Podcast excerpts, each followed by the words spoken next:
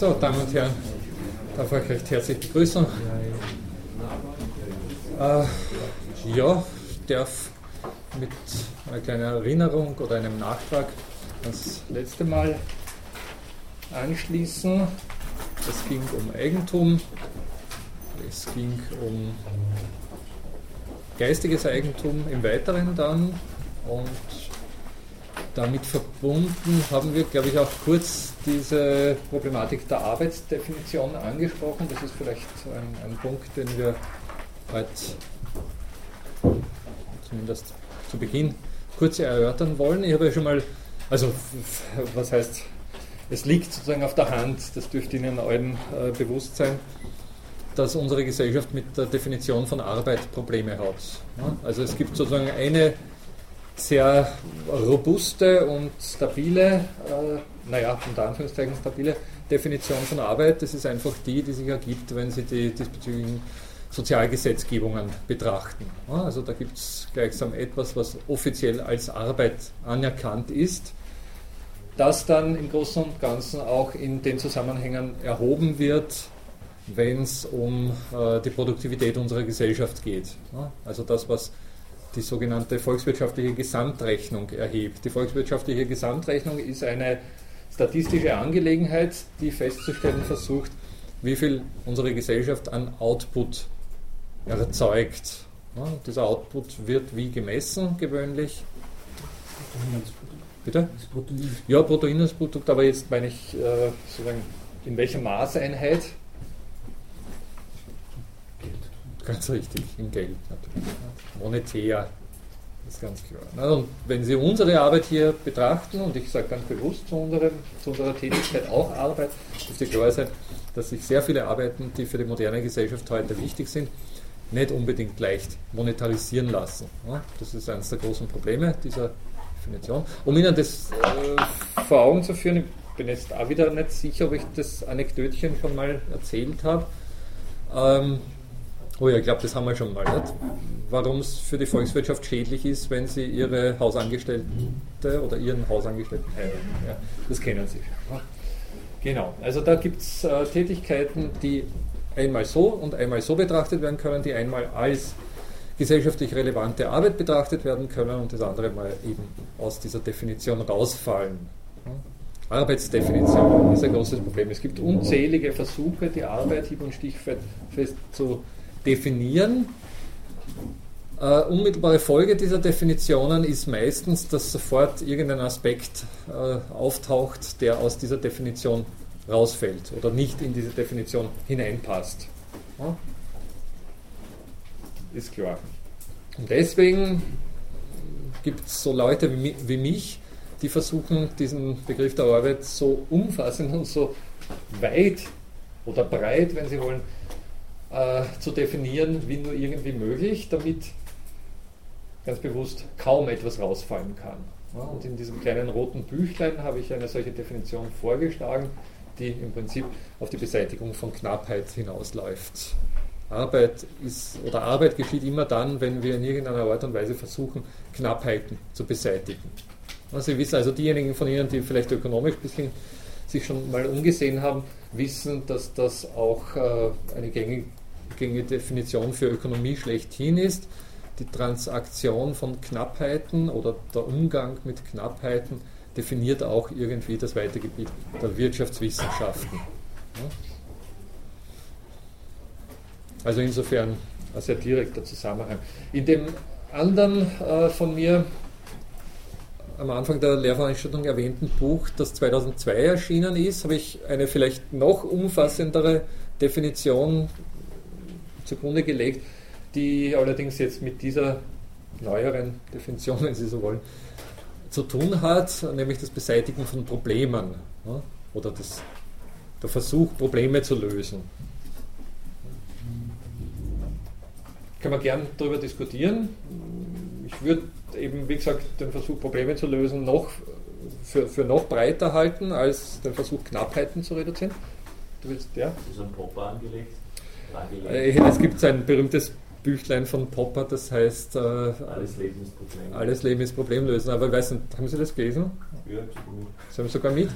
Also ich muss ehrlich sagen, das ist ein höchst seltsames Buch, bei dem ich nicht wirklich verstanden habe, wieso es so heißt. Also zu einem sehr großen Teil sind es Anekdötchen aus seinem Leben. Ne? Es ist eher sowas wie biografische Erinnerungen, würde ich sagen. Zusammenstellung aus Texten, die er während der 70er Jahre geschrieben Ja, ja. Also ich, ich, ich vermute fast, da hat der Verlag irgendeinen weiß nicht, mit Popper assoziierbaren Titel gebraucht und das Ding deswegen so genannt. Und ob er selbst das so, äh, so in den Vordergrund stellen wollte. Ich meine, natürlich, es geht irgendwie aus seiner Philosophie hervor und man könnte es so interpretieren.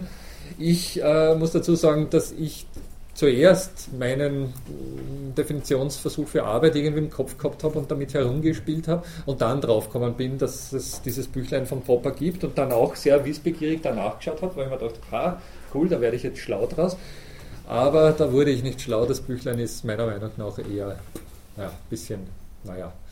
Aber sie machen, bilden sich selbst ein, ein Urteil. Ne? Also es geht um Kindheitserinnerungen und vieles mehr, aber nicht wirklich jetzt zentral den Begriff des Probleme lösen. Na, äh, so mein, mein, aber das wissen viele von Ihnen ohnehin. Mein äh, Versuch, da sowas wie eine Definition für Arbeit zu finden, der diesbezüglich dann auf Probleme lösen setzt, hat eher so mit äh, Luhmanns Komplexitätsreduktionsbegriffen oder Terminologie zu tun. Also schließt eher dort an, wobei ich eben versucht habe, nicht solche zum Teil sehr vorbelasteten oder inhaltsreichen Begriffe zu verwenden, wie das Luhmann natürlich tun muss im Sinne der, oder im Zuge der Entwicklung seiner Theorie. Also bei mir geht es ja nur eher sowas, um, um sowas wie eine Arbeitsdefinition des Begriffs Arbeit. Also eine Definition, mit der ich arbeiten konnte, um die Arbeit fassen zu können. Aber Sie sehen gleich, wenn Sie das vor Augen halten, also wenn Sie so umfassende Definitionen verwenden wollen, das ist natürlich jetzt ja, äh, Geschmackssache, können Sie sehr viel in dem Themenbereich Arbeit mit einbeziehen. Und genau da, darum ging es mir. Ja. Also es ging mir gleichsam nicht nur den menschlichen Arbeitsbereich damit zu fassen, sondern es ging mir darum, etwas zu finden, womit ich auch was natürliche, biologische, physikalische, chemische, atomare, was auch immer, äh, Zusammenhänge fassen kann, die im weitesten Sinn irgendwie als Arbeit interpretiert werden können. Also auch die Natur würde in diesem Sinn arbeiten, wenn man das, was dabei rauskommt, in irgendeiner Art und Weise als Pro- Problemlösung betrachtet. Also wenn Sie, ich weiß nicht, das Entstehung, äh, die Entstehung der Arten oder die Artenvielfalt äh, schlechthin in unserer, äh, in unserer Welt für die Lösung des Problems Leben halten oder das so interpretieren wollen, dann könnte man sagen, die Natur hat bis heute zumindest relativ erfolgreich an diesem Problem gearbeitet. Also es gibt offensichtlich Leben. Obwohl das Problem dahinter keineswegs unkomplex ist. Ne? Also sozusagen die Entstehung von Leben. Äh, Sie wissen, es gibt aktuell Bemühungen, dieses Problem oder die Lösung dieses Proble- Problems nachzumachen, künstliches Leben zu erzeugen. Ne? Und äh, das ist eine relativ komplexe Angelegenheit. Nicht? Also wenn man da ein bisschen reinriecht und sich nur mal anschaut, was die Leute da anstellen, um, um da dieser Lösung näher zu kommen, also einer künstlichen, einer nicht natürlichen, sondern einer künstlichen Lösung dieses Problems zu kommen, dann kann man sich ja, ein bisschen, also hat man eine gewisse Ehrfurcht vor der Natur, was, wel- welche Arbeit sie bereits geleistet hat. Ne? Im Zuge unseres Daseins zum Beispiel.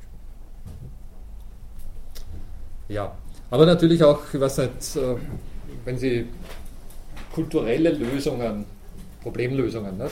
was nicht, zum Beispiel unsere Gesetzeslandschaft oder ganz allgemein die Normen unserer Gesellschaft als Lösungen für bestimmte Probleme betrachten, ne? könnte man diesbezüglich auch von Arbeit sprechen. Also da ist sozusagen der Arbeitsbegriff sehr, sehr weit äh, gefächert und damit unter Umständen eben auch in der Lage, Phänomene zu fassen, die aus dem gängigen Erwerbsarbeitsbegriff oder aus der Definition für Erwerbsarbeit im Allgemeinen rausfallen. Also diese berühmte Spannung zwischen, ich weiß nicht, zum Beispiel gesellschaftlich produktiver Arbeit, die eben in dieser volkswirtschaftlichen Gesamtrechnung erfasst wird, und dem, was, ich weiß nicht, heute zum Beispiel im Rahmen von Familien, Familienarbeit ganz allgemein äh, geleistet wird.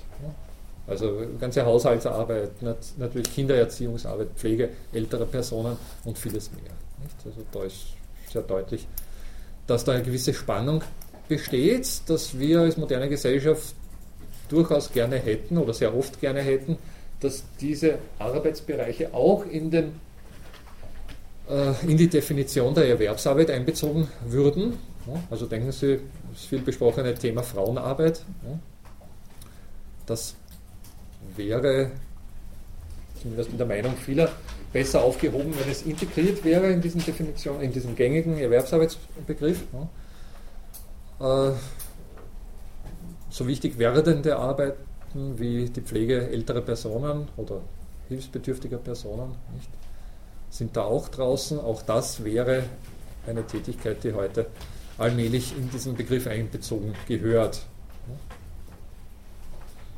Und so weiter es sei nicht äh, übersehen, dass die äh, Statistiken, also die, die, oder die Statistiker, die für diese Gesamtrechnungen verantwortlichen Leute die Problematik sehr wohl sehen und natürlich auch äh, sehr intensiv daran arbeiten, diese Begrifflichkeiten, also diese anderen Orten von Arbeit in diese Definition mit einzubeziehen. Also es gibt da eine ganze Reihe von hochinteressanten Versuchen, alternative Arbeitsbegriffe ins Spiel zu bringen, auch alternative Statistiken. Nicht? Also Sie wissen, also besonders prominent zur Zeit natürlich die vielfältigen Versuche, nicht nur materiellen Wohlstand, also nicht nur monetär messbaren Wohlstand, sondern auch sowas wie Happiness, Zufriedenheit ganz allgemein in solche Statistiken mit einzubeziehen. Also Sie wissen, Sie kennen diese berühmte Geschichte, dass beginnend mit den 60er, 70er Jahren, mit sehr berühmten Untersuchungen, die sie dann allerdings im Nachhinein als nicht ganz stichhaltig erwiesen haben, aber nichtsdestotrotz, die, die Diskussion haben sie, haben sie angekurbelt. Nicht? Also mit, mit solchen Untersuchungen zum Beispiel gezeigt wurde, dass äh, manche Staaten in der Welt, die eigentlich jetzt im Hinblick auf rein monetären Output, also zum Beispiel im Hinblick auf das BIP, eher weit unten angesiedelt sind im, im Hinblick auf das Lebensglück der Einwohner dieser, dieser Gesellschaften sehr hoch punkten. Ja? Also ich weiß nicht, ich glaube, der, äh, was ist er nochmal, der König von Bhutan?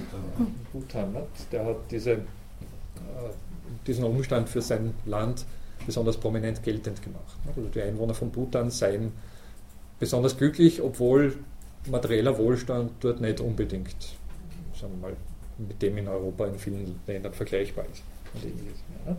Das äh, wurde in unterschiedlichster Weise mittlerweile erhoben. Es hat sich gezeigt, dass eine ganze Reihe von früheren Untersuchungen, die noch aus den 60er, 70er Jahren stammen, nicht ganz stichhaltig waren. Also da wurden was nicht, äh, falsche Voraussetzungen gemacht und ähnliches mehr. Aber sagen wir mal, die Stichhaltigkeit der Untersuchungen selbst ist nicht wichtig. Die Diskussion, die sie angestoßen haben, ist für uns interessant ne? und für unsere Welt ganz allgemein. das ist natürlich eine spannende Frage, ob äh, Glück mit Wohlstand wirklich, also jetzt mit materiellem Wohlstand wirklich ähm, korreliert, ne? wirklich einhergeht. Also, wollen Sie das diskutieren oder was meinen Sie dazu? Würden Sie spontan dem zustimmen oder dem spontan eher nicht zustimmen? Sind die reichsten Länder diejenigen mit den glücklichsten Einwohnern. Ja. Die Ökonomen würden das bestätigen. Ja. Die würden alle sagen, also nur Wohlstand ist letztendlich das, was glücklich macht. Mhm. Ich denke, in der Philosophie werden das wahrscheinlich nicht sehr viele tun. Mhm. Aber wenn man sich auf die Statistik beruht, hat ja Österreich glaube ich, eine relativ hohe Selbstportrate als eines der reichsten Länder der Welt. Also von dem her ja. könnte man schon mal sagen, das stimmt wahrscheinlich nicht.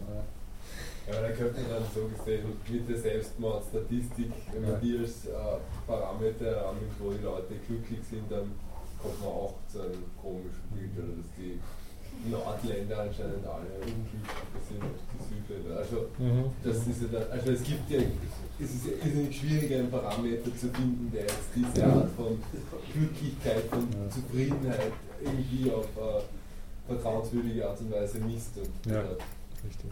Also ich ich muss sagen, gerade äh, Selbstmörder nicht, würde ich für äh, problematische Kategorie halten, weil es ja trotz allem noch sehr, sehr wenig sind. Nicht? Also das sind statistisch gesehen dann schon eher Ausreißer. Nicht? Also selbst wenn ein Land viele, äh, also eine hohe Selbstmordrate hat, ist daraus nicht unbedingt schlüssig auf die Gesamt oder auf den Zustand der Gesamtbevölkerung zu schließen, würde ich mal vermuten. Nicht? Das ist eine, eine heikle Kategorie. Also Man könnte auch natürlich sagen, dass die, Einzel also dass die einzelnen Ausreißer trotzdem Indikatoren sind. Ja. Gibt es wahrscheinlich recht äh, ausführliche Untersuchungen dazu. Ich bin jetzt nicht sicher, ob es der beste Indikator dafür wäre, aber natürlich, zu überlegen wäre es. Sie haben noch andere, ja? Ja, was man dann natürlich meint, äh, wissen lassen muss, die kulturelle Prägung von, mhm. von Selbstmord, der in Österreich unter Umständen anders ist als in Japan, wo ja. auch sehr hohe Quote ist. Ganz wichtig. Ne? Also so Sachen werden dann natürlich mit zu bedenken. Nicht? Ich weiß natürlich nicht genau, wie jetzt das untersucht worden ist, aber was ich mal, also was mir gesagt worden ist von Leuten mit Psychologiestudenten, die sich mit, mit sowas beschäftigen, dass es ganz gute Untersuchungen gibt, dass monetärer Wohlstand scheinbar ungesättigt mit Zufriedenheit korreliert, aber es relativ schnell zu einer Sättigung kommt, wenn man Wohlstand mit Glück korreliert. Also dass das Glück mhm. ansteigt bis zu einem gewissen Grad an Wohlstand mhm. und dann tritt eine Sättigung ein und es gibt keinen Unterschied mehr, mhm. ob man jetzt viel mehr hat oder auf diesem Niveau bleibt, aber was man keine Sättigung hat feststellen können, das wäre der Zufriedenheit. Ja. Die korreliert anscheinend ungesättigt mit, mit Wohlstand. Ja, ja, kann ich mir gut vorstellen. Ne? Ja? ja, aber letztendlich ist auch das Problem hier bei diesen, dass dieser Glücksbegriff ja eigentlich schon als Vorbegriff definiert ist. Mhm. Also wir müssen ohnehin schon einmal von einem Vorbegriff ausgehen, um überhaupt feststellen zu können, ob der überhaupt so untersucht werden kann. Ähm, Vorbegriff? Der Vorbegriff, den wir als Glück schon definieren, denn jeder, jeder definiert ja Glück wiederum anders, oder Aristoteles würde ja. es anders definieren als als ich es definiere oder Sie es definieren oder Das heißt, das Problem ist schon, welche Länder sind wie glücklich, welchen Glücksmaßstab man anwendet. Ja, ja, ja. Woher nimmt man denn überhaupt einen, einen Gradmesser bzw. die Definition des richtigen Glücks? Gibt es so etwas überhaupt? Richtig. Das, das ist vielleicht gleich auch ein Punkt, der uns zu diesem Thema Geld oder das ein bisschen, der uns ein bisschen näher in das oder tiefer in das Themengebiet Geld führt. Ne? Äh, eines der Argumente von zugegeben Ökonomen dafür, dass Wohlstand und Happiness korrelieren, äh, beruht nämlich auf der Annahme, dass Geld ganz einfach Möglichkeiten birgt. Ne? Also das heißt, sie haben eben mit Geld, mit hinreichenden finanziellen Mitteln die Möglichkeit, den sogenannten Pursuit of Happiness äh, nachzugehen. Ja? Also Sie können gleichsam mit Geld relativ Anführungszeichen wählen, welcher Beschäftigung, welcher, welcher Art von Glückserfüllung Sie nachgehen. Also wenn Sie Geld haben, dann können Sie Ihr Glück in der Philosophie suchen und Sie können Ihr Glück im Autorennen suchen oder im, weiß nicht, Pferderennen oder was, was auch immer. Also, und äh, das, das ist sozusagen eines der Geheimnisse des Geldes schlechthin, auf das ich ohnehin auch heute zu sprechen kommen wollte. Aber jetzt wollte ich vorher noch fragen. Ich wollte nur ganz kurz noch sagen, dass sozusagen man vielleicht eher vom, aus, vom Gegenteil ausgehen kann, nämlich dass der Mangel ein Boden für Streit ist und für ähm, also Unglück produziert sozusagen. Dass der Mangel, dass Armut, ja. äh, könnte man, das wäre für mich eher schlüssig sozusagen, dass, das sozusagen ein, ein Konfliktpotenzial birgt, als dass der Wohlstand sozusagen ja. das Positive ja. Naja, da gibt es schon Erhebungen dazu, dass Gesellschaften, die eigentlich durchgehend arm sind, also sozusagen, wo es keine Riesenunterschiede gibt zwischen Armen und Reichen, ne? also Bevölkerungen, die durchgehend arm sind oder relativ arm sind, ne? dass die jetzt im Hinblick auf ihre, ihre Happiness nicht so schlecht punkten. Dramatisch wird es immer dann, wenn in einer Gesellschaft einige sehr sichtbare, sehr reiche vorhanden sind ne? und andere, die einfach zu diesem Reichtum überhaupt nicht aufschließen können, keine Chance haben. Ne? Und das ist also ein Punkt, also die Chancengleichheit ne, zählt da unter Umständen mehr als die tatsächliche äh, Verfügbarkeit über, über bestimmte Ressourcen. Ja? Ähm, ja, weil Sie eben gemeint haben, dass man mit Geld quasi sich sein Glück verwirklichen kann. Mhm. Das würde ich schon auch so sehen, dass man durch das Geld Möglichkeiten hat, um gewisse Räume sich zu erfüllen, aber das Problem liegt darin, dass man oft das vergisst und dann eigentlich nur auf das Geld fokussiert. Und wenn man dann nur, wenn es dann nur noch darum geht, mehr Geld zu haben, dann verliert man irgendwo die, die Essenz und dann ist im Geld selber nämlich kein Glück, sondern nur wenn man es als Mittel verwendet. Ganz richtig. Ne? Stimme ich absolut zu. Zweiter ganz wichtiger Aspekt des Geldes, es ist ein Selbstläufer.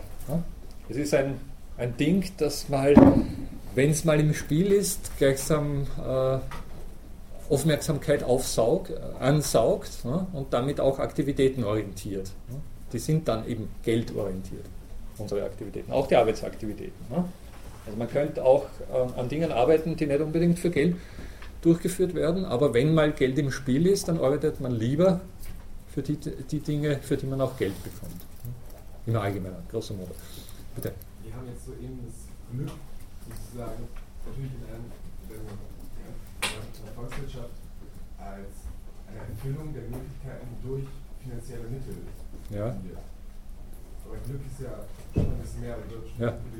Nein, nein, ich habe, verstehen Sie mich nicht falsch, ich habe das nicht als meine Definition ja, angesehen. Ja, ich habe nur gesagt. Ja.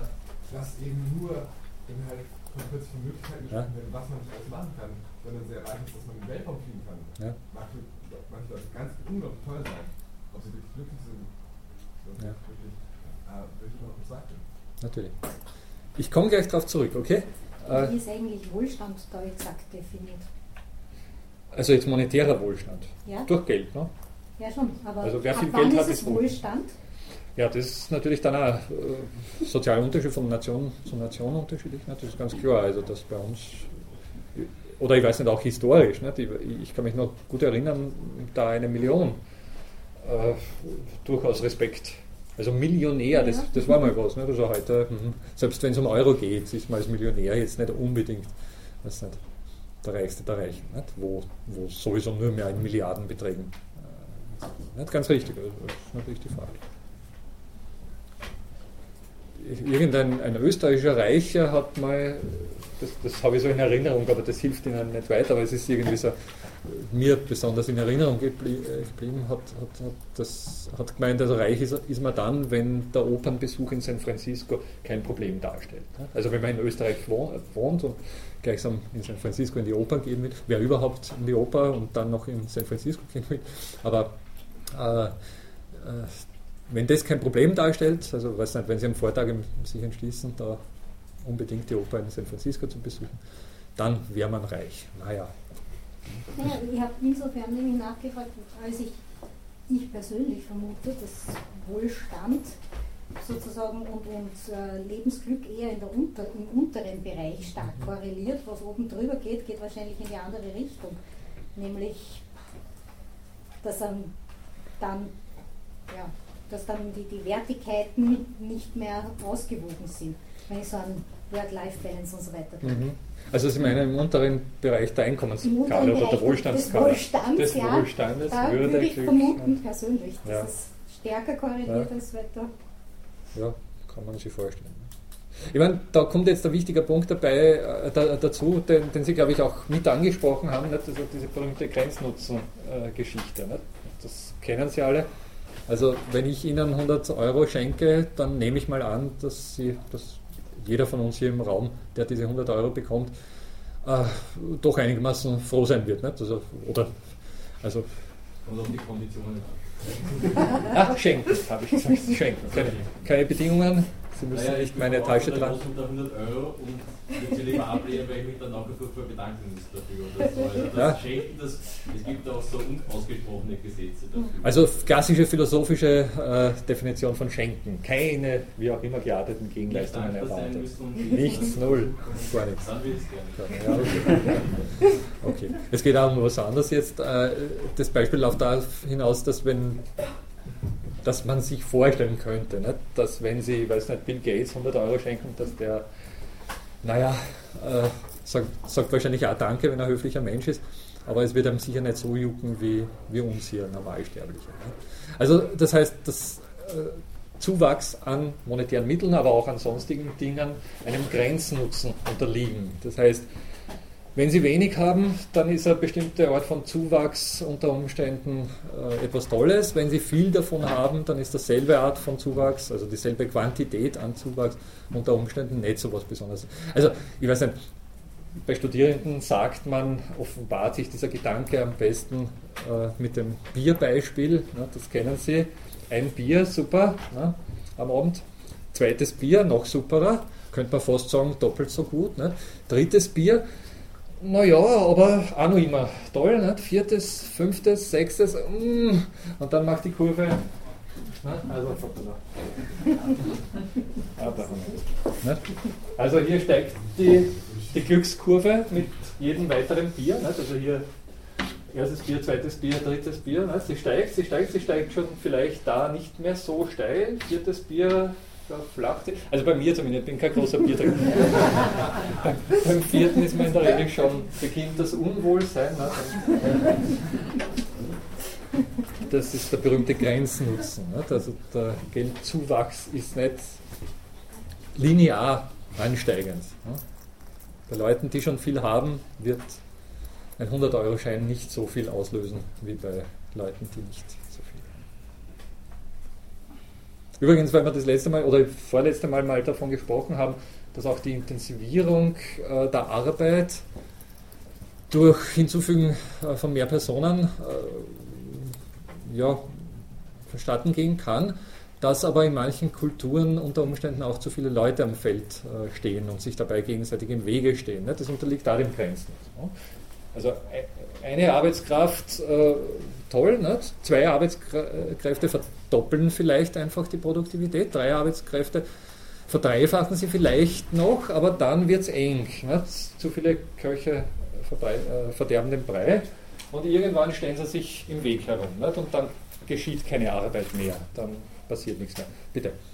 Ähm, eigentlich nicht wichtig, nur zum Verständnis ja. Grenznutzen heißt aber schon, dass es eigentlich auf einen Grenzwert zuläuft und nicht wieder absinkt wie jetzt in dem Bild, oder? Ja, ja. also das Bier oder auch, wenn Sie so wollen, das im Wege herumstehen, würde einen negativen Effekt bewirken, aber es gibt sehr viele, äh, sehr viele Phänomene, wo es natürlich auf einem Steady State, also auf Jetzt man das dann, Ich wollte nur fragen, ob man das quasi dann auch als das Grenznutzen Klassisch ist. Quasi nur als wenn Sie so wollen, gibt es hier einen negativen äh, Nutzenzuwachs. Ne? Wenn Sie das so. Aber grundsätzlich die Grenznutzen-Schule, also diese ganzen Theoretiker, die sich an diesem Konzept abgearbeitet haben, sind schon auch von dieser äh, Entwicklung ausgegangen. Also bei manchen Zusammenhängen Bier trinken und, und eben auch äh, Arbeit äh, nicht mehr stattfinden lassen durch zu viele Leute, nicht, wird sehr offensichtlich, aber bei sehr vielen anderen, nicht beim Geld, kann man sagen, äh, ja, kann man darüber diskutieren, ob es irgendwann einen negativen Effekt gibt, wenn sie so viel, ich weiß nicht, wo sie, wenn sie nicht mehr wissen, wohin damit. Nicht? Oh ja, kann man sich schon auch überlegen. Nicht? Also es ist durchaus ökonomisch unter Umständen auch relevant, wenn sie Lagerhaltungskosten, weil sie so viel Geld haben, äh, berücksichtigen müssen. Nicht? Also bis zu einem gewissen Punkt wird es äh, immer toller und dann verflacht also jetzt brauche ich nicht mehr mehr und irgendwann verursacht das Führen der vielen, vielen Bankkonten und das ständige Schauen darauf, dass man es niemand wegnimmt oder ähnliches, nicht, verursacht Kosten, die zu aufwendig werden. Also, aber grundsätzlich im, im klassischen Begriff des Grenznutzens ist das schon drinnen, obwohl es im Wort selbst nicht angesprochen ist. Ne? Negativer Nutzenzuwachs. Okay, aber zum Geld äh, oder zu diesem Umstand dass manche Ökonomen der Meinung sind, dass sich die Chancenvielfalt, die durch Geld gegeben ist, mit äh, Glückseligkeit korrelieren lässt nicht? oder mit dem Umstand, glücklich zu sein, korrelieren lässt. Das hat sehr viel mit der Arbeitsteilung äh, zu tun, die wir schon wiederholt angesprochen haben. Genau, ich wollte vorweg noch kurz über diese Knappheits- oder nur zur Erinnerung, weil das ein wichtiger Punkt ist, zu dieser Knappheitsreduktion äh, was sagen. Ich glaube, das haben wir das letzte Mal angesprochen.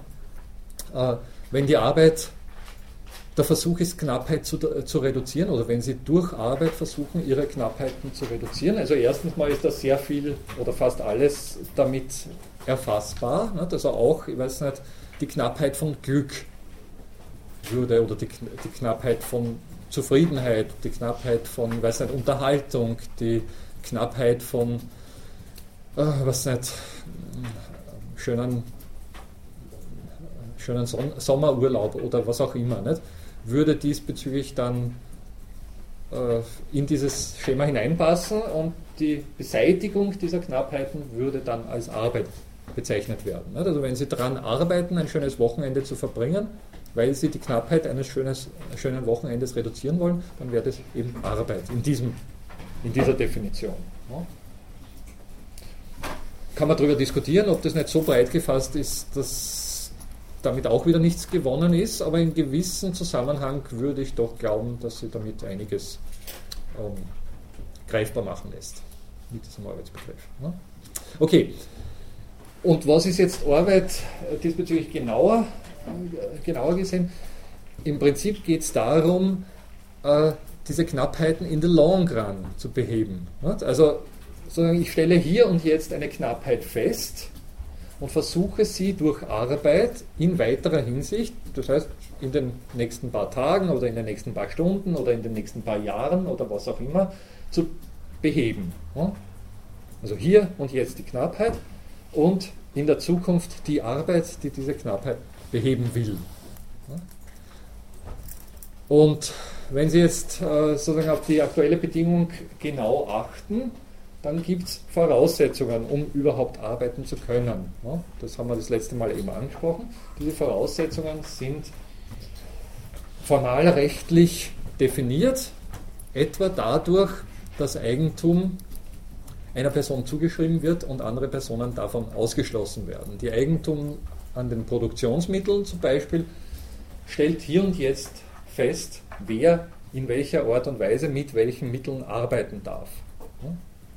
Das heißt, um es auf den Punkt zu bringen, wenn die Arbeit die Beseitigung von Knappheiten in the long run erledigt, dann definiert die Eigentumsform den Umgang mit Knappheiten im Hier und Jetzt.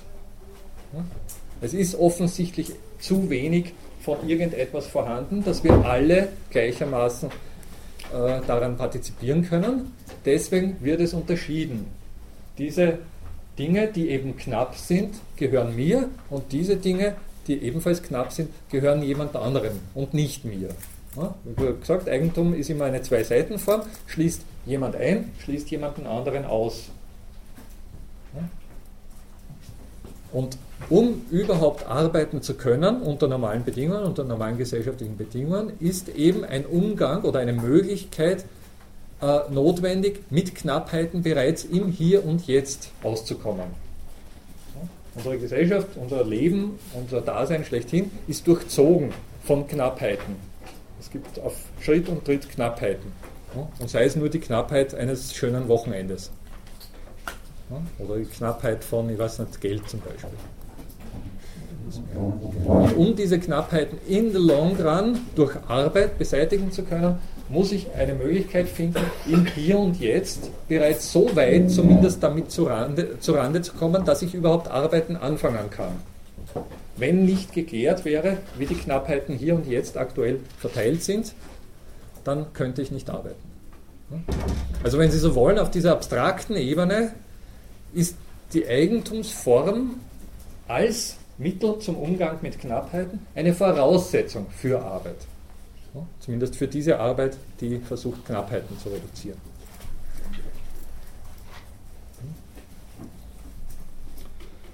Und insofern ist natürlich jetzt die Frage der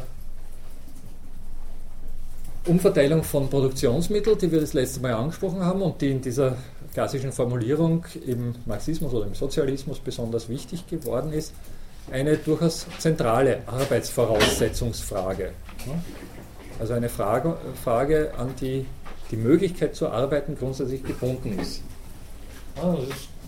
wenn Sie das so betrachten, dann nicht sonderlich verwunderlich, dass eben im 19. Jahrhundert diesbezüglich sehr intensive Diskussionen geführt wurden. Ja?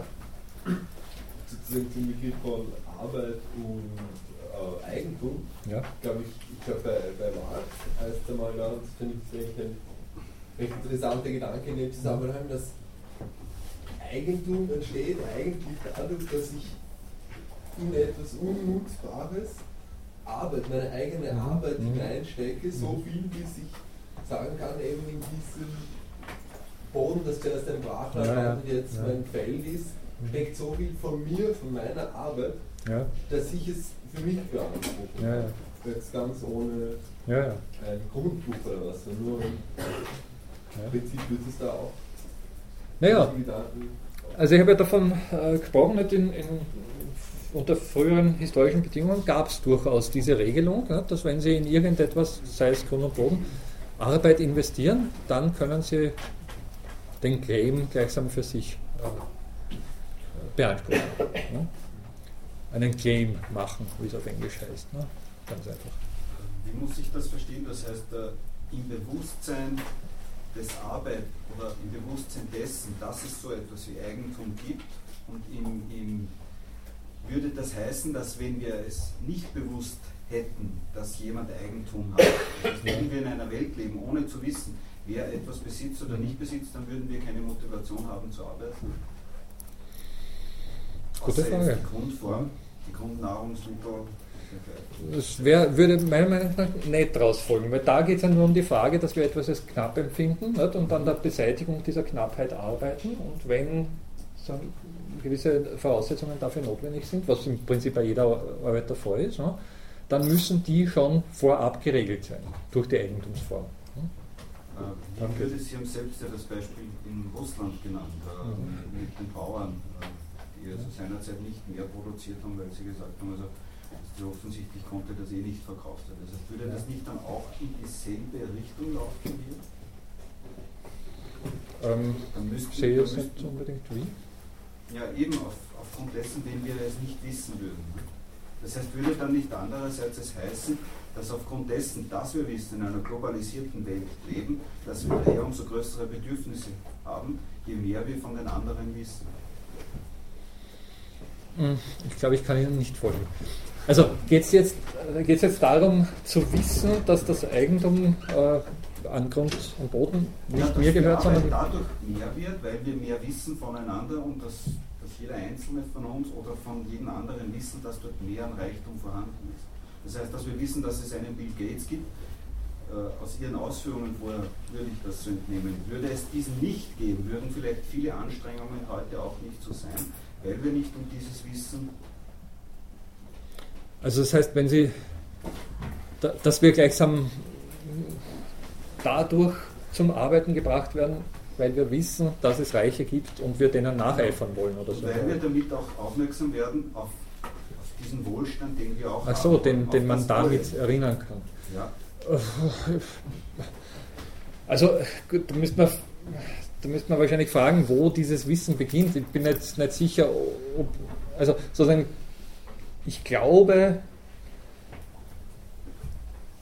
ich glaube wissen zu können, dass man mit Geld viel machen kann, auch wenn ich Bill Gates noch nie begegnet bin oder jemand ähnlich Reichen noch nie begegnet bin. Also, ich meine, kann man sich schon vorstellen, dass wenn man. Das ja, nein, ich weiß orientiert sich ja, der Nachbar orientiert sich an mir oder, oder wir orientieren sich an ja. Nachbarn oder Sie orientieren sich an einen ja. Professor vielleicht in Berkeley. Also das würde jetzt vielleicht das kann man ja erklären durch die ganze Gesellschaft. Ich weiß schon. Also wenn Sie das meinen, ich meine, ich weiß nicht, wenn Sie mal in Afrika oder in Nordafrika gewesen sind, nicht, die empfangen zum Teil die Fernsehprogramme von Europa, nicht? Algerien, nicht die Nordküste, da bekommen Sie es. Und äh, französisches Fernsehen, nicht? also Werbeeinschaltungen in Frankreich, nicht? da ist schon Also alles an Luxus und, und, und gefüllten Superläden, die halt Europa einfach zu bieten hat. Nicht? Und die bekommen das in, in Afrika dort serviert, in ihren Blechhütten. Also wenn Sie das meinen, nicht natürlich, also da, dass da sozusagen ein enormer Anreiz entsteht, da über dieses Meer hinüber zu kommen und, und zu schauen, dass man an diesem Reichtum partizipiert, ohne Zweifel. Nicht? Also das würde ich sofort unterschreiben. Also sozusagen, dass viele Knappheiten dadurch entstehen, dass wir sehen, dass in der Welt Leute sind, die, dass es Leute gibt, die ja. diese Knappheiten beseitigt haben. Nicht? Ohne Zweifel. Okay. Ja, ja, das würde, würde auf jeden Fall sein. Aber ich würde trotzdem, also sozusagen, ich habe ja davon gesprochen, nicht, dieses berühmte Werk von äh, Adam Smith, An Inquiry into the Nature and Causes of the Wealth of Nations, äh, beruht ja auch eigentlich auf der Frage nach dem Wohlstand der Nationen, nicht? der unterschiedlichen Nationen. Also es geht nicht so sehr darum, eine Nation reich zu machen oder wie eine Nation reich wird, sondern es geht um die Frage, wieso manche Nationen reicher sind als andere. Nicht? Also insofern ist Wohlstand und damit natürlich auch Knappheitsbeseitigung durchaus ein relationales Problem. Nicht? Das ist ganz klar. Also da, okay, jetzt habe ich es verstanden. Das ist selbstverständlich. Ja? Ja, die Linke sagt, Eigentums, Eigentum ist äh, die Voraussetzung für Knappheit mehr oder weniger. Also wenn man es mal reduzieren auf die These, ja, ja. so sagt ja auch eigentlich nicht Ja, ja, nicht? also das ist sozusagen... Der, äh, gemacht so, ja, ja. Ganz richtig. Nicht? Wenn Sie sich an diese, an diese frühen Viehzüchter unter Anführungszeichen erinnern, nicht? die versucht haben, die ersten Tiere zu domestizieren, das waren ja. in dem Fall, wenn Sie so wollen, die ersten Eigentümer. Und die haben damit vielleicht auch das Problem in die, in die Welt gebracht. Also da waren welche, die haben gesagt, das ist meins und ihr seid davon ausgeschlossen. Das ist ja immer, also sozusagen nur zu sagen, das ist meins, das ist ja noch nicht das, das richtige Problem, sondern der Ausschluss der anderen ist das Problem. Damit haben sie dann Unterschiede, soziale Unterschiede, nämlich die Habenden und die Nichthabenden. Und damit entsteht gleichsam auch diese Art von äh, Versuchen, es den Habenden gleich zu tun. Ist ganz klar. Also so gesehen, um auf das Beispiel der, der russischen Bauern zurückzukommen, ne, dürfte klar sein, 19. Jahrhundert, keine sonderlich weiß nicht, ausgebauten Kommunikationsmöglichkeiten. Äh, unter Umständen haben die russischen Landarbeiter gar nicht gewusst, wie man zur selben Zeit in Europa bereits gelebt hat nicht? und wie viel man dort an Output produziert hat, welche was nicht, äh, Luxusartikel man bereits äh, verwenden konnte oder welche Angenehmlichkeiten diesbezüglich vorher, äh, vorhanden sind. Ne? Ihre Grundherren, die sich an Europa orientiert haben, haben das sehr wohl gewusst. Ne? Also insofern ist natürlich die Knappheitswahrnehmung auch immer eine kulturell geprägte, eine relationale, wenn Sie so wollen. Ne? Das heißt, wenn ich bestimmt, also ich weiß nicht, ja, so, so platte Beispiele, nicht? also muss ich ehrlich sagen, die Art von Knappheitswahrnehmung, die zwischen äh, einem Auto, das fährt und halbwegs okay ist, und einem Mercedes 500 oder was auch immer, äh, den Unterschied macht, ne? die habe ich auch noch nicht erfahren. Äh, oder ich weiß nicht, dann nochmal zwischen Porsche und Ferrari oder was auch immer. Nicht? Also das sind sozusagen Wahrnehmungsunterschiede, die mir bisher auch versperrt blieben. Äh, da weiß ich nicht, ich bin auch noch nie damit gefahren, vielleicht ändert sich dann. Nicht? Also wenn ich mal dürfte mit so einem Ferrari, wer weiß. Aber grundsätzlich nicht, sozusagen, es gibt Grenzen der Wahrnehmungsfähigkeit und ich würde glauben, dass diesbezüglich, also was jetzt so Luxusartikel und ähnliches betrifft, dass diesbezüglich, naja, immer gut.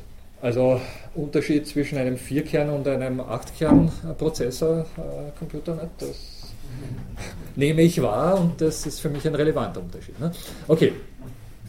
Also es gibt sozusagen Knappheitswahrnehmungen, die individuell zählen und es gibt welche, die individuell nicht zählen und wir sind eine sehr vielfältige Welt und damit sind wir beim eigentlich entscheidenden äh, Thema, auf das ich hinaus will.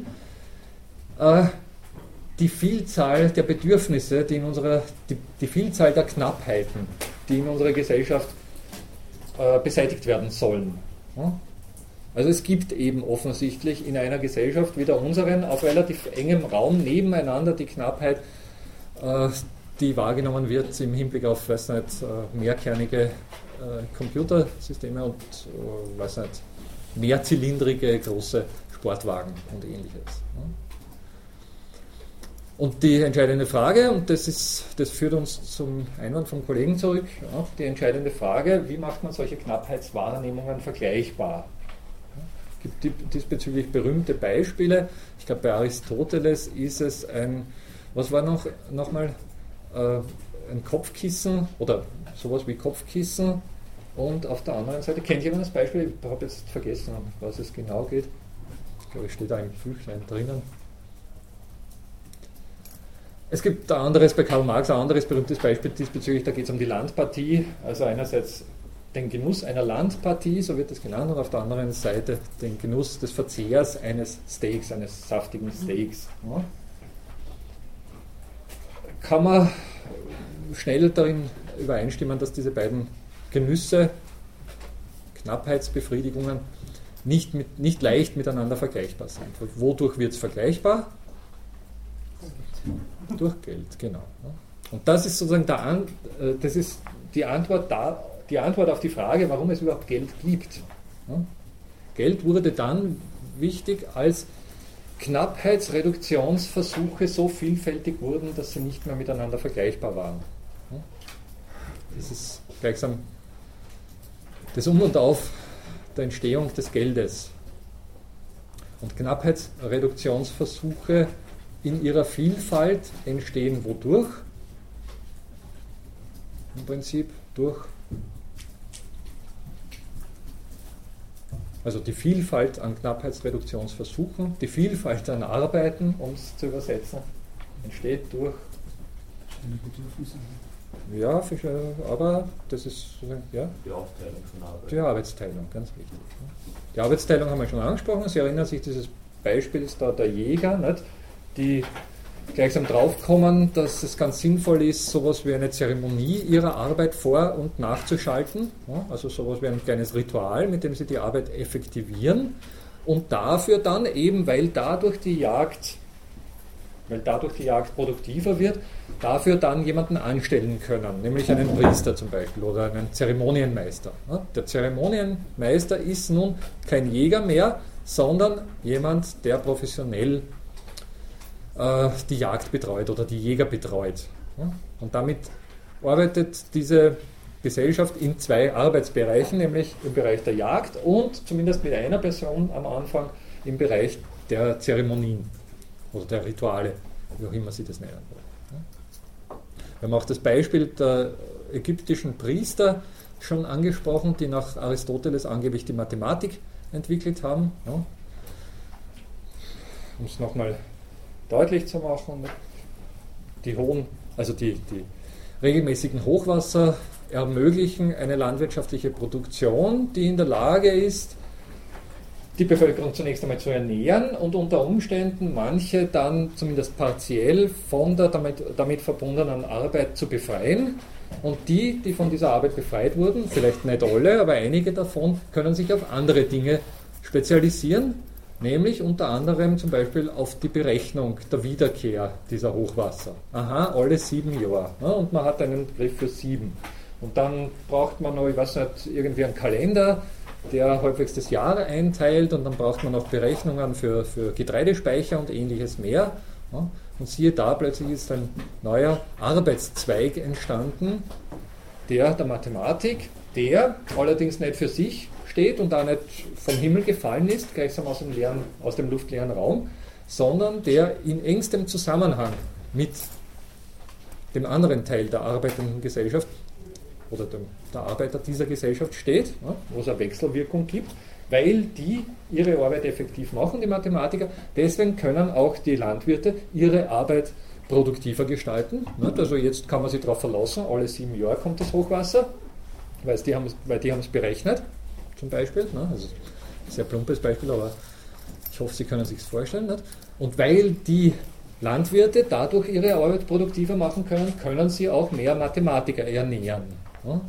Das heißt, nicht so viele Menschen müssen am Feld mitarbeiten, sie können Mathematik betreiben. Und weil es mehr Mathematiker gibt, deswegen wird die Kunst der Mathematik produktiver und wirkt ihrerseits wieder auf die Arbeit der Landwirte zurück. Es geht um eine Wechselwirkung, die in gesellschaftlicher Arbeitsteilung permanent gegeben ist. Also die sind sozusagen nicht äh, jeweils für sich im luftleeren Raum unterwegs.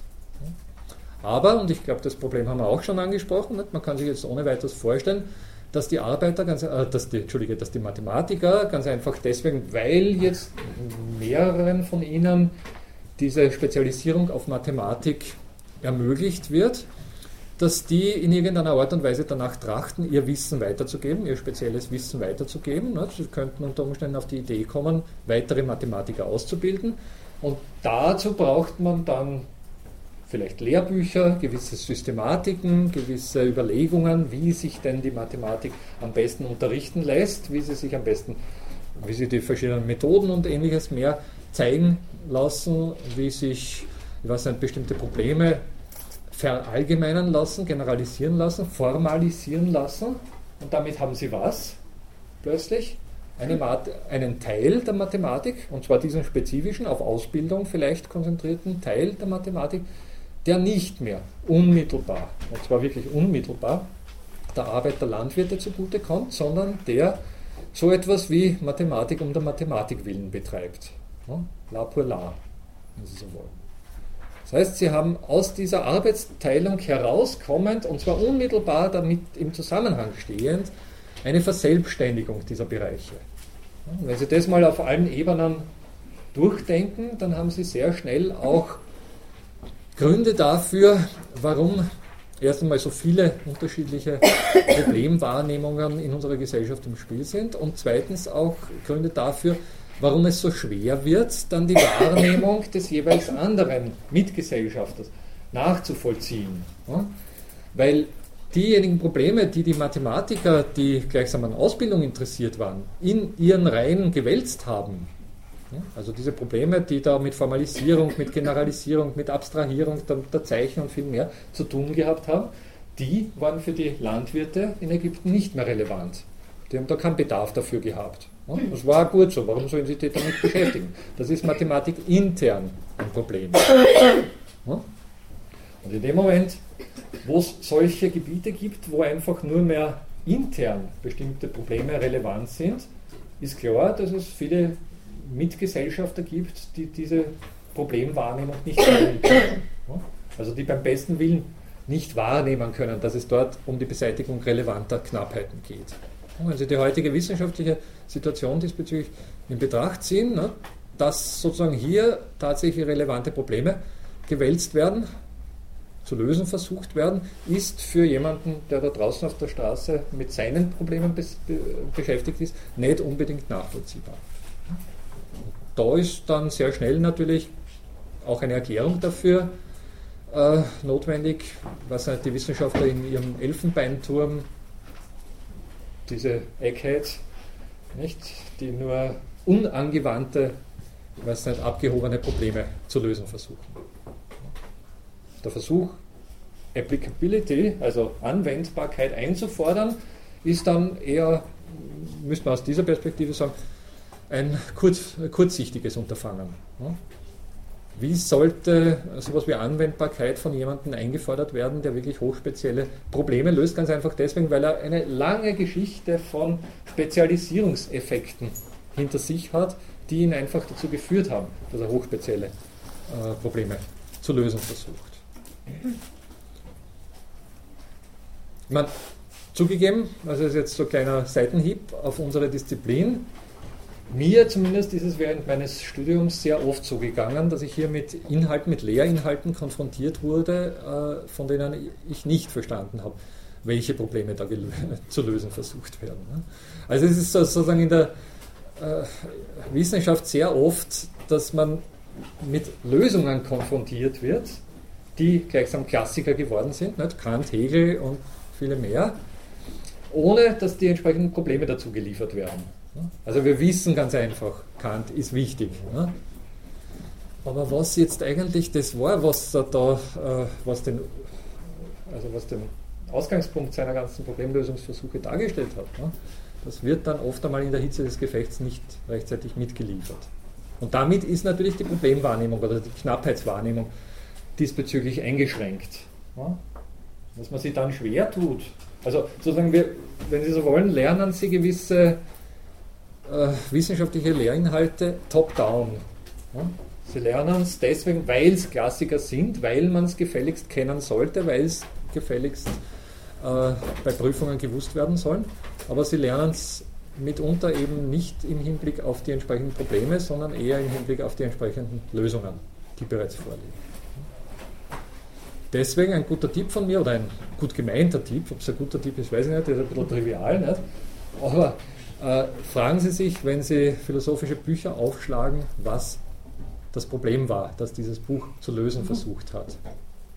Ich meine, es ist wirklich sehr simpel, aber oft einmal geht man nicht unbedingt so unmittelbar an ein Buch heran, dass man annimmt, dass es irgendwelche Probleme, äh, und zwar mitunter sehr handfeste Probleme zu lösen versucht hat.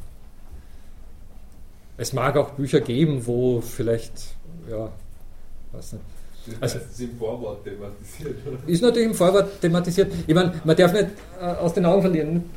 Es ist schon klar, also sie fassen auch, auch alle so gegen Ende ihres Studiums sowas wie ein Buch ab, nicht? also Diplomarbeit oder Bachelorarbeit oder auch vielleicht sogar Dissertation. Und das eigentliche Problem hinter diesem Abfassen einer solchen Schrift besteht natürlich einfach im Erringen eines, eines akademischen Grades. Nicht? Also Sie haben unter Umständen dazu, bei Dissertationen soll es vielleicht schon ein bisschen anders sein, nicht? aber bei Bachelorarbeiten und Diplomarbeiten ist unter Umständen wirklich einfach der Abschluss im Vordergrund und das wissenschaftliche Problem, naja, mag irgendwo. Und es gibt natürlich auch sehr viele Bücher, die, die, die eher so ein bisschen die Publikationsliste des Autors bereichern sollen und nicht wirklich irgendwelche Probleme lösen. Ne? Gibt, also seien Sie, seien Sie sich sicher, da gibt es jede Menge davon. Ne? Und als Leser, naja, äh, klar, tut man sich dann schwer, das dahinterstehende Problem äh, ausfindig zu machen. Ne? Und, und, hat damit dann auch entsprechende Verständigungsschwierigkeiten. Ne? Aber gute Bücher, und das ist das Um und Auf, versuchen in der Regel ein Problem zu lösen oder sagen wir ein Problem, ein, einen Problemkomplex zu bearbeiten. Das steht dann oft, wenn es gut verfasst ist, auch im Vorwort oder in entsprechenden Einleitungskapiteln. Ne? Und damit sollte dann wenn nicht vollständig, so zumindest im Ansatz die entsprechende Knappheitswahrnehmung oder die entsprechende Problemwahrnehmung nachvollziehbar sein. Aber grundsätzlich, um das nochmal zu betonen, wir sind mittlerweile eine so differenzierte Gesellschaft, dass beim besten Willen, beim besten Willen, ich betone, nicht alle Knappheitswahrnehmungen oder Problemlösungs- oder Problemwahrnehmungen in unserer Gesellschaft nachvollzogen werden können. Also das heißt, es gibt per se spezialisierte Bereiche, die für uns gleichsam eine Blackbox darstellen.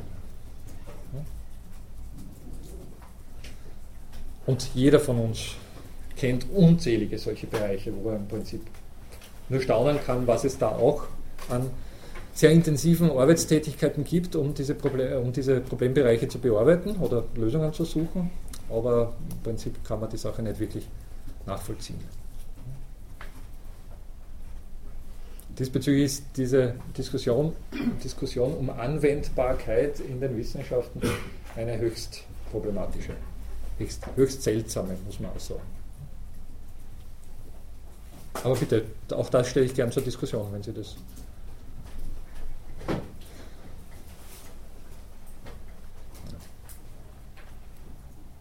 Okay, Geld ist eine sehr lästige Angelegenheit. Geld hat äh, den weiteren Aspekt, den auch der Kollege vorher angesprochen hat, dass es gleichsam aus sich selbst heraus in der Lage ist, Geld zu schöpfen, also Geld zu schaffen, weiteres Geld zu erzeugen. Ja. Sie kennen diesen berühmten Zinses, Zinseneffekt, den bereits Aristoteles angeprangert hat. Und äh, damit verbunden taugt Geld ganz einfach eben auch dazu, selbst sowas wie Knappheiten zu erzeugen.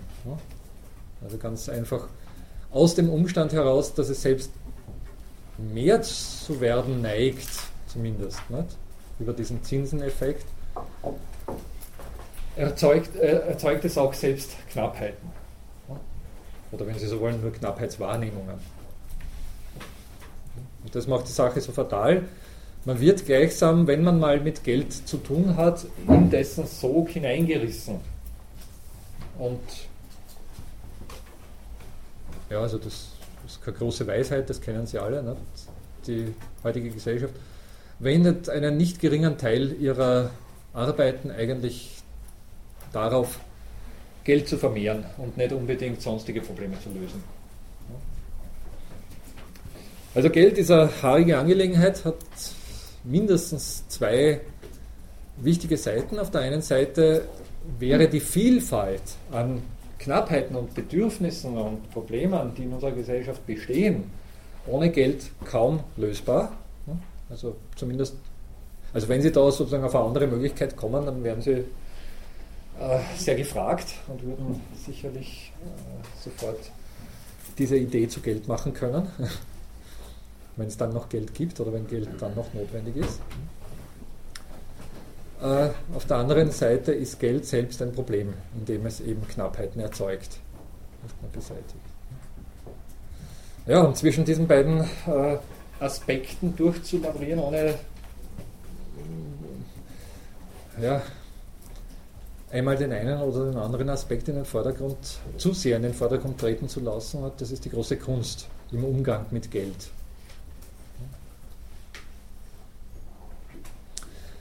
Dieser Umstand hat historische äh, Wurzeln, also Sie kennen bei Aristoteles diese berühmte Unterscheidung zwischen Ökonomia und Grammatistik. Habe ich die schon angesprochen?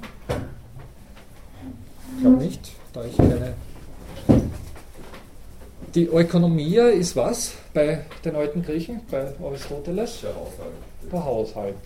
Kommt äh, von welchem Begriff? Oikos, vom, vom Oikos, nicht? Oder Ökos, wenn Sie so wollen. Ja. Der Oikos ist der Haushalt. Nicht? Und die Ökonomia ist eigentlich die Haushaltsführungskunst. Und es geht wirklich um den zunächst einmal um den Haushalt des eigenen Hauses.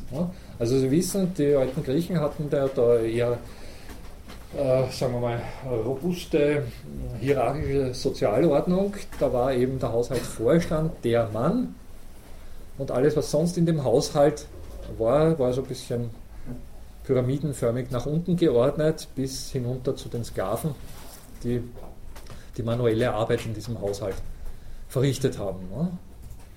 Und da ging es wirklich, also sozusagen als Tugend eines Griechen galt wirklich die perfekte Haushaltsführung. Also da ging es wirklich darum, diesen Haushalt so gut wie möglich zu gestalten, zu organisieren, dass eben alles reibungslos klar, äh, klappt und alle zu ihren äh, entsprechenden Mitteln kommen, aber auch Möglichkeiten kommen. Und da war durchaus auch im Sinne der alten Griechen in der Regel der Sklave mit mit eingebunden. Also der hat zwar nicht so viel gekriegt wie die weiter oben in der Pyramide, aber er wurde versorgt. Also wurde durchaus unter Umständen als Familienmitglied oder zumindest als Haushaltsmitglied angesehen. Mit verschiedenen Abstufungen und Unterschieden. Das dürfte klar sein. Also der normale Haushalt war im Prinzip eine ein, ein sozialer Verbund von einigen wenigen Personen. Aber es gab natürlich im Weiteren dann reich gewordene Haushalte, wo die Personenzahl schon dramatisch steigen konnte. Und da gab es natürlich dann so berühmte Beispiele wie was nicht, Haushalt mit Tausenden von Sklaven. Auch das wurde als Haushalt noch betrachtet, aber es war natürlich eher so etwas wie eine Produktionsgemeinschaft ne, oder äh, herrschaftliches soziales Getriebe wollen. Ja, und diese Ökonomie, die war, eben weil sie kleinräumig war und lokal war und weil die Bedürfnisse überschaubar waren und weil die unterschiedlichen Aktivitäten, die in ihr stattgefunden haben, überschaubar waren, in der Regel noch, noch zunächst einmal jenseits der Geldwirtschaft zu organisieren. Also für diese Art der Organisation hat es nicht, nicht unbedingt so etwas wie des Geldes bedurft. Äh, Geld braucht man dann, wenn Beziehungen oder Bedingungen ins Spiel kommen, die, die, die den Eukos übersteigen. Also wenn es sozusagen in das darüber geordnete Gemeinwesen geht, die Polis, dann brauchen Sie um die dort stattfindenden Transaktionen zu, zu organisieren, ein Medium, ein Bindemittel gleichsam, das eben Vergleichbarkeit zwischen unterschiedlichen Transaktionen herstellt, nämlich das Geld. Und diesen Bereich hat äh, Aristoteles Krematistik genannt. Die Krematistik hat eben sofort den Nachteil, dass sie dieser zweiten Bedingung des Geldes äh, gleichsam erliegt, nämlich dem Umstand, dass Geld dazu taugt, weiteres Geld zu erzeugen. Nicht? Also die berühmte Zinspolitik. Man kann Geld so äh, einsetzen, dass es gleichsam aus sich selbst heraus weiteres Geld erzeugt. Und das wird einfach deswegen, weil es bequem ist, auch sehr schnell getan.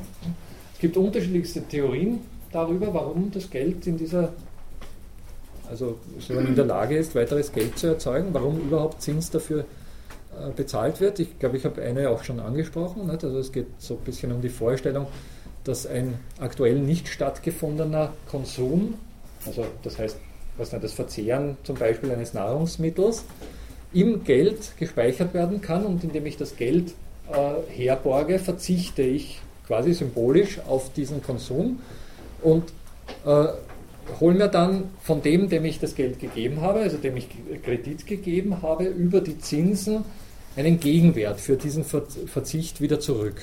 Also der, der bezahlt mir gleichsam etwas dafür, dass ich hier und jetzt verzichtet habe, das, den mir zustehenden Wert zu konsumieren. Und wenn das gleichsam auf Dauer gestellt wird, dann kommt es eben zu dieser berühmten äh, Wertvermehrung des Geldes oder Zins, Zinses, Zinses, äh, Zinseszinsfolge die das Geld halt so, so gerne impliziert. Ne? Die extrem fatal ist, das wissen wir, die eben äh, Reichtümer jenseits tatsächlicher Wertschöpfung, wenn Sie das so nennen wollen, erzeugt. Also man kann darüber diskutieren. Natürlich ist auch das Wertschöpfung, aber aus der Sicht, äh, sagen wir mal, der Produktion materieller Güter zum Beispiel, ist es nicht unbedingt eine, äh, sagen wir mal, sonderlich naheliegende Wertschöpfung, die durch die Geldvermehrung ins Spiel gebracht wird.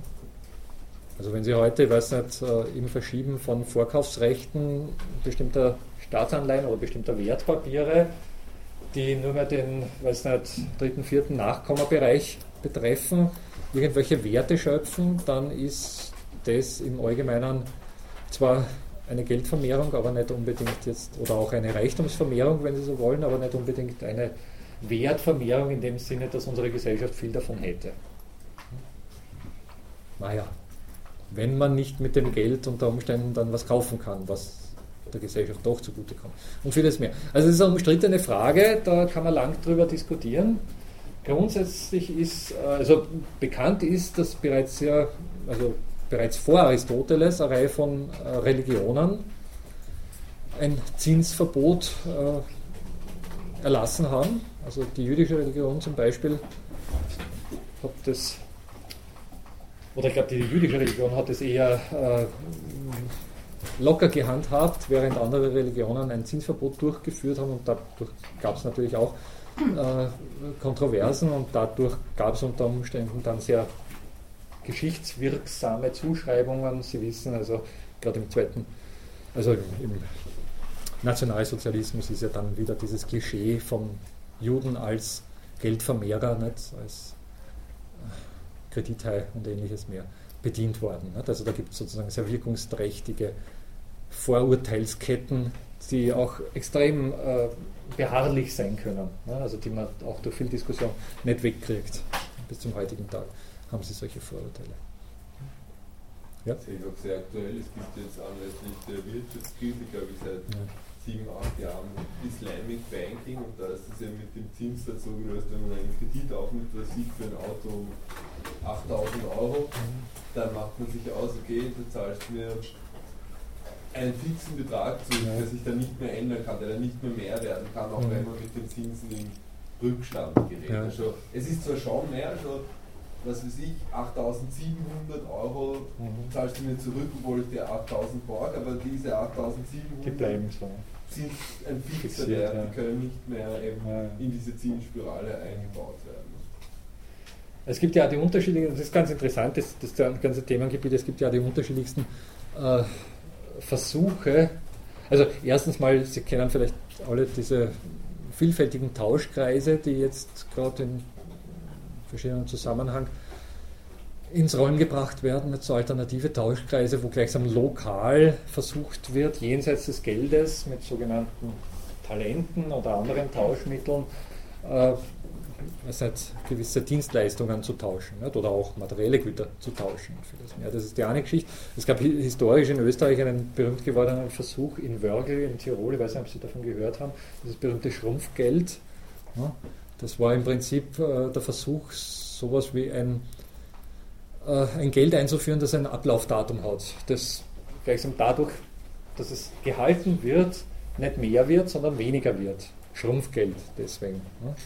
Also im Prinzip gibt es sowas ähnliches, äh, man weiß nicht, jede Handywertkarte hat ein Ablaufdatum. Das kennen Sie. Also ich glaube, einen Monat oder was, bestimmte Wertkarten oder ein Jahr lang nicht, dürfen Sie es, oder wenn Sie bei Skype ein, ein Konto einrichten, nicht, dann hat das eine bestimmte Gültigkeit und danach löst sich auf oder Sie werden erinnert, das, äh, das Konto wieder zu beleben, indem Sie irgendeinen Anruf tätigen und ähnliches mehr. Nicht? Also es gibt unzählige solche Formen von Schrumpfgeldern in, in Tirol in der Wirtschaftskrise in den 1930er Jahren wurde eben versucht, äh, tatsächlich eine, ich glaube, täglich verfallende Geldeinheit, täglich um einen gewissen Prozentsatz weniger wert werdende Geldeinheit einzuführen. Und man hat da sogar innerhalb kürzester Zeit lokal recht interessante Erfolge erzielt. Also die Wirtschaft dieser Region wurde wirklich äh, belebt. Allerdings, was absehbar war, hat die äh, Wiener Zentralbank natürlich nicht mitgespielt bei so einer Sache. Also Sie wissen, die Zentral Zentralbank, die Notenbank, hat eine sogenannte Geldsouveränität. Das heißt, sie darf als einzige Zahlungsmittel ausgeben, drucken, verteilen und vieles mehr. Also die sind sozusagen gesetzlich, die haben ein Monopol, wenn Sie so wollen. Und wenn Sie, wenn Sie äh, diesen Monopol brechen, indem sie irgendetwas Geldähnliches auflegen und das zirkulieren, dann verstoßen sie gegen das Gesetz. Man sollte die Handys nie zu tief in die Tasche stecken, weil dann finden sie. das nicht recht. Entschuldigung. Nein, kein Problem. Passiert mir laufen. Ist die Inflation eigentlich nicht dieser Schrumpfansatz bei uns? Ja, ja, natürlich könnte man darüber reden, nicht? Also die Inflation ist natürlich ein Faktor, das, der den Geldwert schrumpfen lässt, aber in der Regel schaut die Zentralbank sehr genau darauf, dass der Geldwert trotz Inflation gleich bleibt. Also das ist eine der, der Künste der, der Notenbank, äh, gleichsam einen stabilen Geldwert im Auge zu behalten. Ja, mittlerweile macht es die Europäische Zentralbank in Frankfurt und nicht mehr die österreichische, ja, im Großen und Ganzen. Naja, und so weiter. Also die Sache ist eine haarige äh, Angelegenheit, äh, hochinteressant, die schon eben in der Antike für Schwierigkeiten gesorgt hat. Sehr oft äh, hört man dann in Diskussionen auch, naja, zu was braucht man dann sowas wie das Geld? Und die Antwort betrifft den anderen Aspekt, den ich zu, zu erläutern versucht habe. Ganz einfach die Vergleichbarkeit von Dingen. Also von Leistungen, von Arbeitsleistungen, von Knappheitsreduktionsversuchen und äh, all dem, was unser Leben eben so umtreibt. Es ist auch bekannt, dass das Geld natürlich eine gewisse soziale Bindung verursacht. Äh, es gibt mittlerweile recht interessante historische äh, Untersuchungen dazu, dass der Konfliktreichtum in nicht primär geldverwendenden Gesellschaften und, und auch in Vorgeldzeiten äh, wesentlich größer gewesen ist, als in Zeiten, da es Geld gibt. Also Geld äh, schafft sowas wie, wir haben ja schon vom Tausch gesprochen, also der Tausch schafft sowas wie, äh, naja, ein gesellschaftliches Miteinander.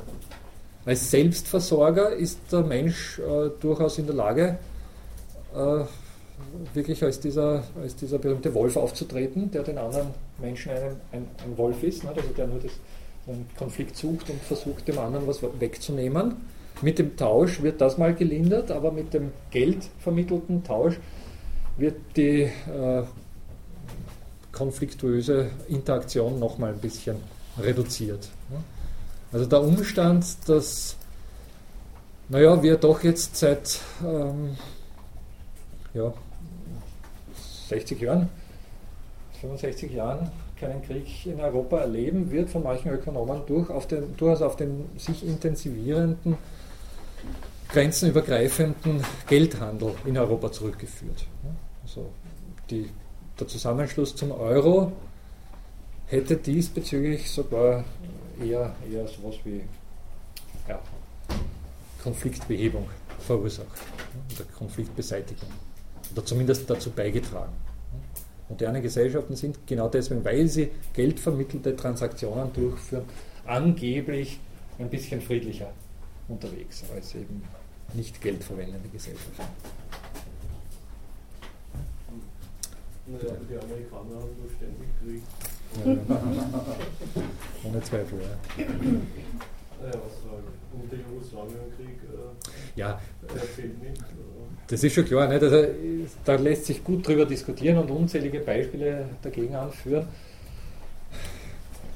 Es gibt eben Ökonomen und auch Sozialwissenschaftler, die der Meinung sind, dass das Geld, das ich meine, es ist immer die Frage, womit sie es vergleichen. Es ist erstens mal heutzutage nicht mehr so leicht, Gesellschaften zu finden, die kein Geld verwenden, oder die, man müsste halt eigentlich genau sagen, die, die nicht primär Geld zur, also zur gesellschaftlichen Interaktion verwenden, weil keine Gesellschaft bekannt ist, die keine Art des, Geld äh, des Geldes verwendet. Ne? Und dann ist natürlich auch mit den historischen Quellen ein bisschen schwierig, ne? also sozusagen auf, auf Zeiten zurückzugehen. Aber ich finde halt in den Wohlstandsgesellschaften ist es nicht so, dass äh, die weniger gewaltbereit wären oder so. Ne? Wenn ein jugendliches Kind hat, ja. aus reichen Familien, das ist eh, das ist eh kaum und jeder, weil halt äh, Gewalt interessant wird, sobald sie dafür wird. Das heißt auch die Kinder der Hippies und so sind eher meine, das ist auch nicht zu generalisieren. Ja, ja, eben. Gibt es große Unterschiede?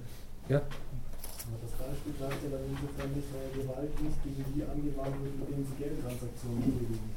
Die verprügeln ja nicht den, von dem sie etwas kaufen wollen. Insofern ist das ja auch mit dem Kriegen so. Es wird ja nicht behauptet, dass es keine Kriege gibt, wenn man Geld verwendet, sondern dass es weniger Gewalt gibt, wenn man mehr, wenn man, wenn man mehr Finanztransaktionen hat.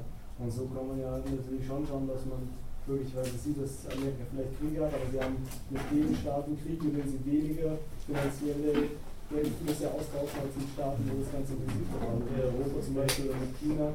Das ist ja eher der, Punkt, der von denen argumentiert wird. Genau.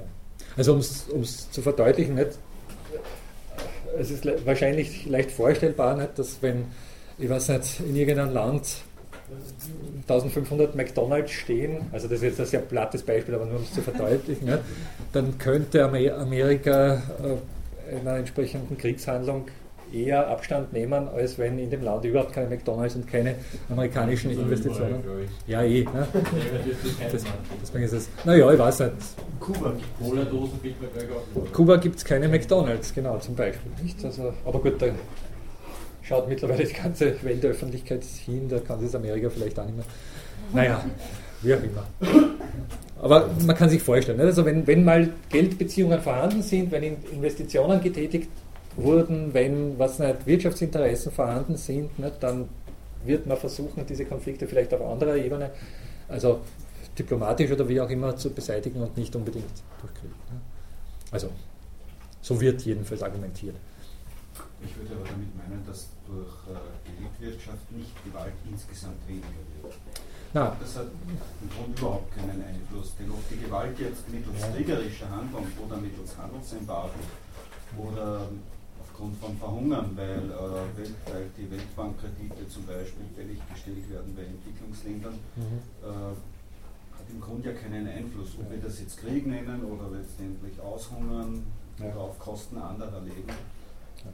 Ich meine, das, das ist ein bisschen die Frage, wie man Gewalt definiert. Nicht? Ganz richtig.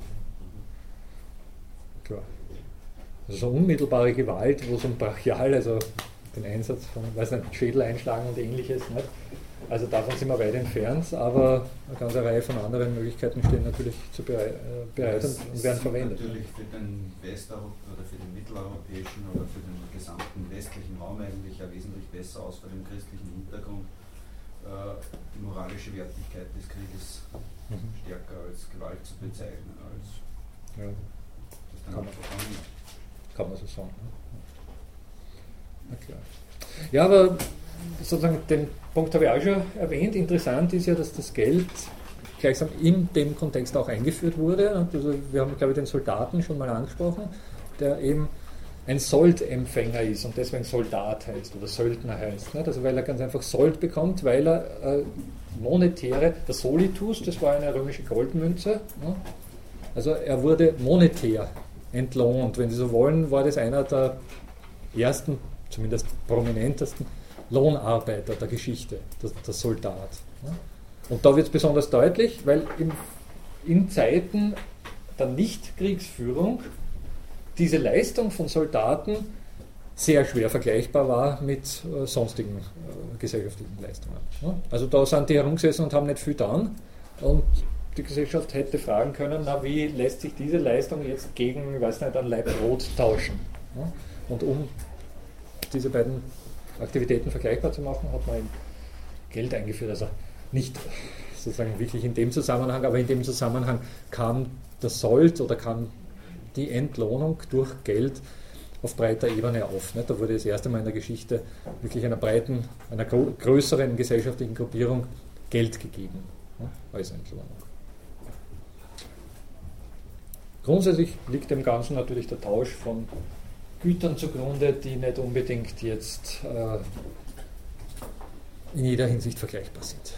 Und der hat natürlich, also Geld hat ja, ich weiß nicht, wenn Sie das berühmte Buch von Georg Simmel mal lesen, Philosophie des Geldes, hochinteressante Geschichte, nach wie vor hochmodern, ist zwar um die, äh, um die Wende vom, vom 19. zum 20. Jahrhundert geschrieben worden, aber bis heute hochmodern und, und sehr lesbar, wenn Sie das mal durchackern wollen, wirklich spannende Geschichte. Ne?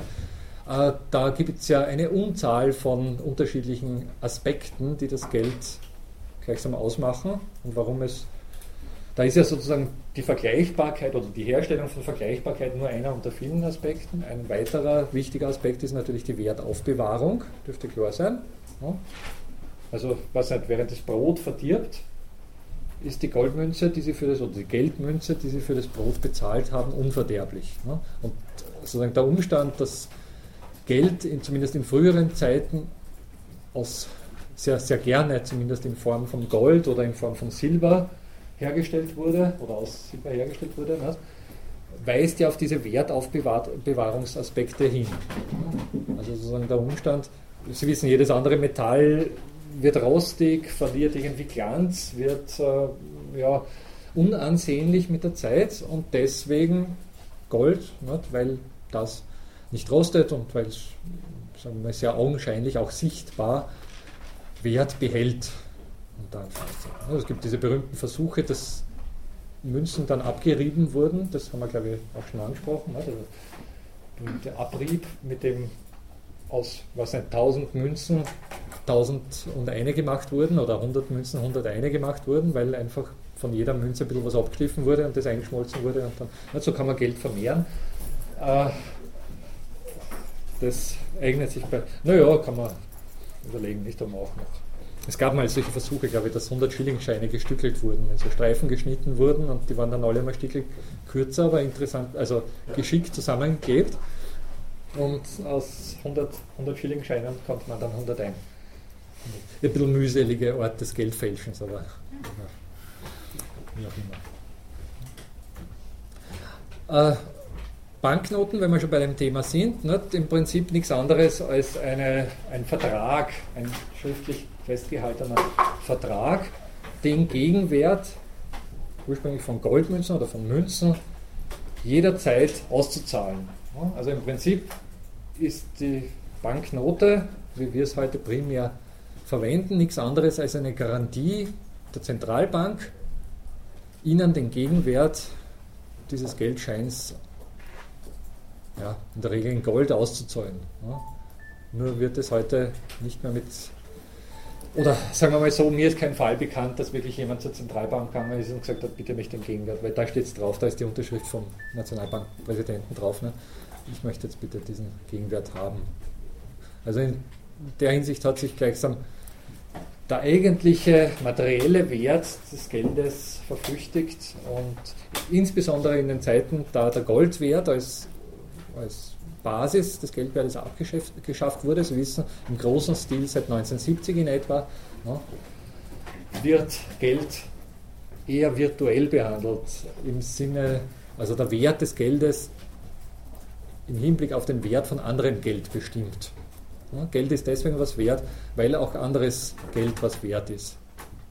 Und dieses andere Geld ist wieder was wert, weil wieder anderes Geld. Also der Dollar ist was wert, weil der Yen was wert ist und der Yen ist was wert, weil der Euro was wert ist und der Euro ist wieder was wert, weil der Dollar was wert ist. Wir haben eine typische zirkuläre Verweisstruktur, bei der es kein Ende und keinen Anfang gibt und gleichsam auch keiner notwendig ist, um tatsächlich Werte zu generieren. Haben das im vorigen Semester ausführlicher besprochen. Ich erspare mir, das hat jetzt nicht so viel mit Arbeit zu tun, außer mit dem Umstand, dass Geld in dieser Hinsicht auch selbst arbeitet. Ne? Seinen Wert gleichsam im Wechselkurs selbst erzeugt. Nochmal, Geld ist lästig, aber ohne Geld würde die Art von Arbeit nicht möglich sein, wie wir sie heute durchführen. Und äh, da Geld in der Regel für Arbeit bezahlt wird, haben wir damit einen sehr zentralen Aspekt unseres Arbeitens in der heutigen Welt, auf den wir das nächste Mal und die nächsten Male dann ausführlicher zu sprechen kommen werden, die Bindung von Einkommen an Arbeit. Das ist so ein bisschen dieser, die zentrale Frage, die hinter diesem Titel der Lehrveranstaltung Leben ohne zu arbeiten schlummert. Und man könnte sich überlegen, ob da wirklich die Frage nach einem Leben ohne Arbeit äh, gestellt wurde oder eher die Frage nach einem Leben ohne Erwerbsarbeit oder ohne diese Art von Geldeinkommen, wie wir sie heute kennen, gestellt wurde. Oder beziehungsweise die Frage nach einer alternativen Art von Auskommensmöglichkeit gestellt wurde. All dem werden wir uns das nächste Mal ausführlicher widmen. Vielen Dank für heute und